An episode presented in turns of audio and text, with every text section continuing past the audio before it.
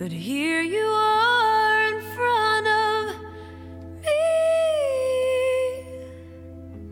and I admit I'm finding it hard to breathe, and I believe in answered prayer. I put away what I thought was you. 大家好，欢迎收听商业摄影聊聊天，我是老陆。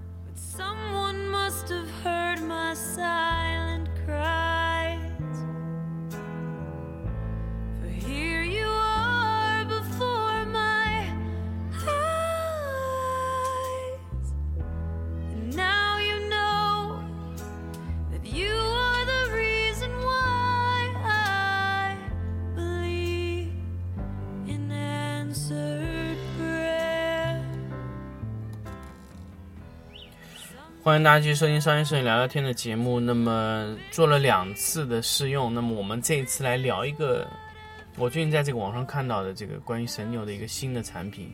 那当然大家知道神牛最近推出了 V 一 AD 两百 Pro 啊，还有一些其他的一些这种常亮的灯呢光线。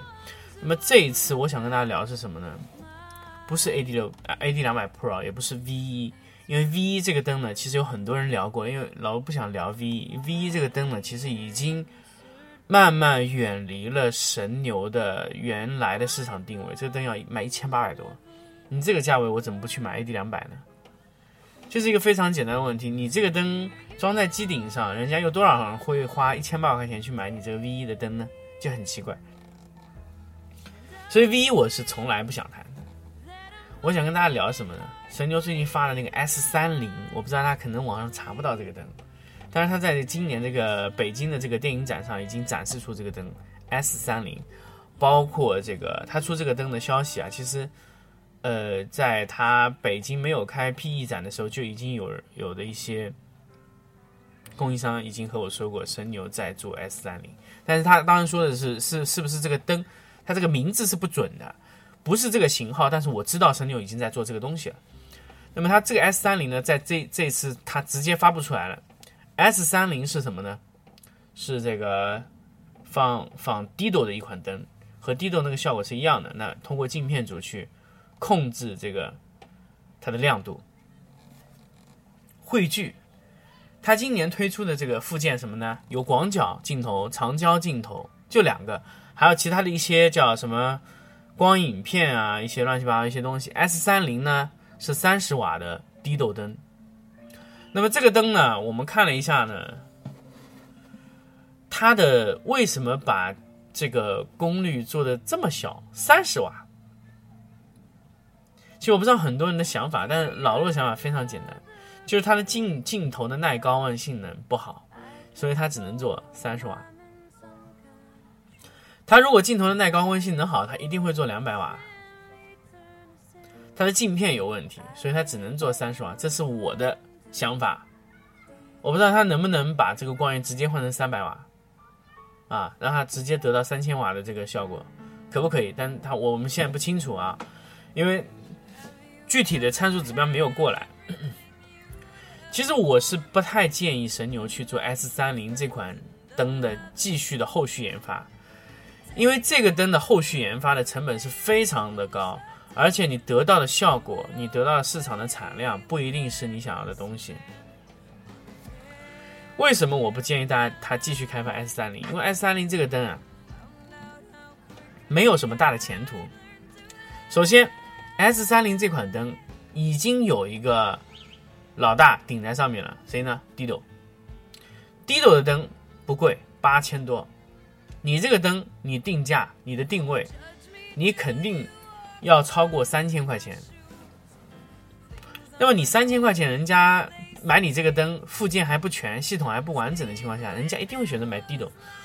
那么低斗的灯和呃它这个灯啊，我们没有具体测试过啊。那低斗的灯我们是看见过它的效果。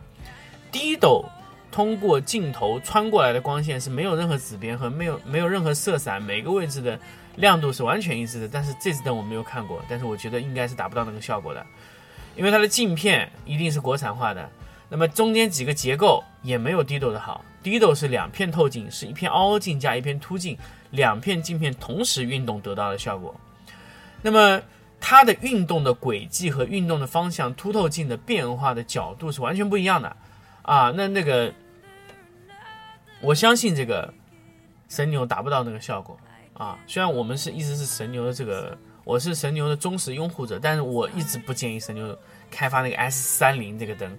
这个灯能和 Dido 的这个这个能力和包括它的技术水平差了一大截，可以说，就几乎不是一个水平线上的。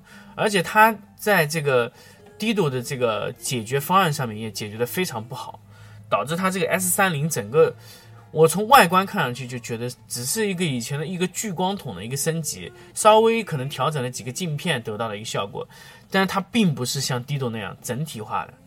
这个灯它没法做小，这是一个关键。那么 Dido 的结构呢？它就一开始在做的时候就是按小的做，所以这个 S 三零这个灯不光是从外观也好，包括它的结构，它的最后的拿到手上尺寸来说，都是远远输给 Dido 的。所以他现在去做这个灯，我觉得开发这个灯完全没有意义。而且 Dido 的平行光的这个产品啊，它是有一整套的平行光的理论和系统。那么，如果说 S 三零去开发 Dido 后续的这个东西啊，可能还是要被 Dido 在在后面赶着打的。那么 S 三零不管卖多少钱，我可以相信啊，S 三零它不管卖多少钱，都不太会有 Dido 的用户转化来去买 S 三零，这是不可能的。因为如果你理解到这个 S 三零这个产品的话，你不可能，你你会觉得不可能有 Dido 用户去买 S 三零，这是不可能的，因为它的附件不通用。它的镜片不通用，它的一切都不通用，而且它色温还不一定匹配到 d 六所以那么 Dido 用户会去转换去买 S 三零吗？不会的。那么我就想问，那么如果 Dido 用户不买，不是非 Dido 用户，他看过 Dido 用户会去买 S 三零啊？也不会，因为 Dido 这个灯光它的布光方式和布光的逻辑是一般的闪光灯是完全不一样的。所以，如果说你要开始用 Dido 系列的灯光，那你就要需要一套全新的一套灯光系统理论。那么，呃，平行光和我们正常的这些呃有光芯热点的光源啊，它是完全不同的概念。所以布光起来，什么所谓的边缘光这些都不成立。那么我们实际上在操作的时候是完全不同的理论。如果你在使用 Dido 的时候，突然。又又去用了这个正常的光线，你用起来会非常非常的别扭，所以买 Dido 的不会去考虑 S 三零，但是你要转化非 Dido 用户去买 Dido 类似于 Dido 的这么一个灯的 S 三零，更加很困难。所以神牛做的这个 S 三零是左右为难，你的 RA 能不能达到？你的色散能不能达到？你的均匀性能不能达到？啊？很多的问题，你的功率能不能再提升？这都是一系列的问题。你的镜片能不能再有提升？你的镜片前面能不能过蜂巢？啊，像那个呃，Dido 有四度的蜂巢，它可以扩散加加加蜂巢再汇聚，这个效率非常非常的好，效果非常非常强。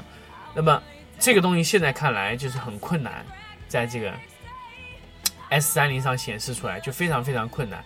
所以我们后面呃还是会关注这个 S 三零后面的情况嘛，但是我觉得 S 三零呃不是一个很好的选择，从神牛去开发这个灯头的选择不太好，因因为整个 S 三零的整个不是特别适应这个市场啊，那这个就是我对这个整个神牛的这个 S 三零的这个灯光出来的整个评价啊，应该是不是非常理想，这个这个这个变形。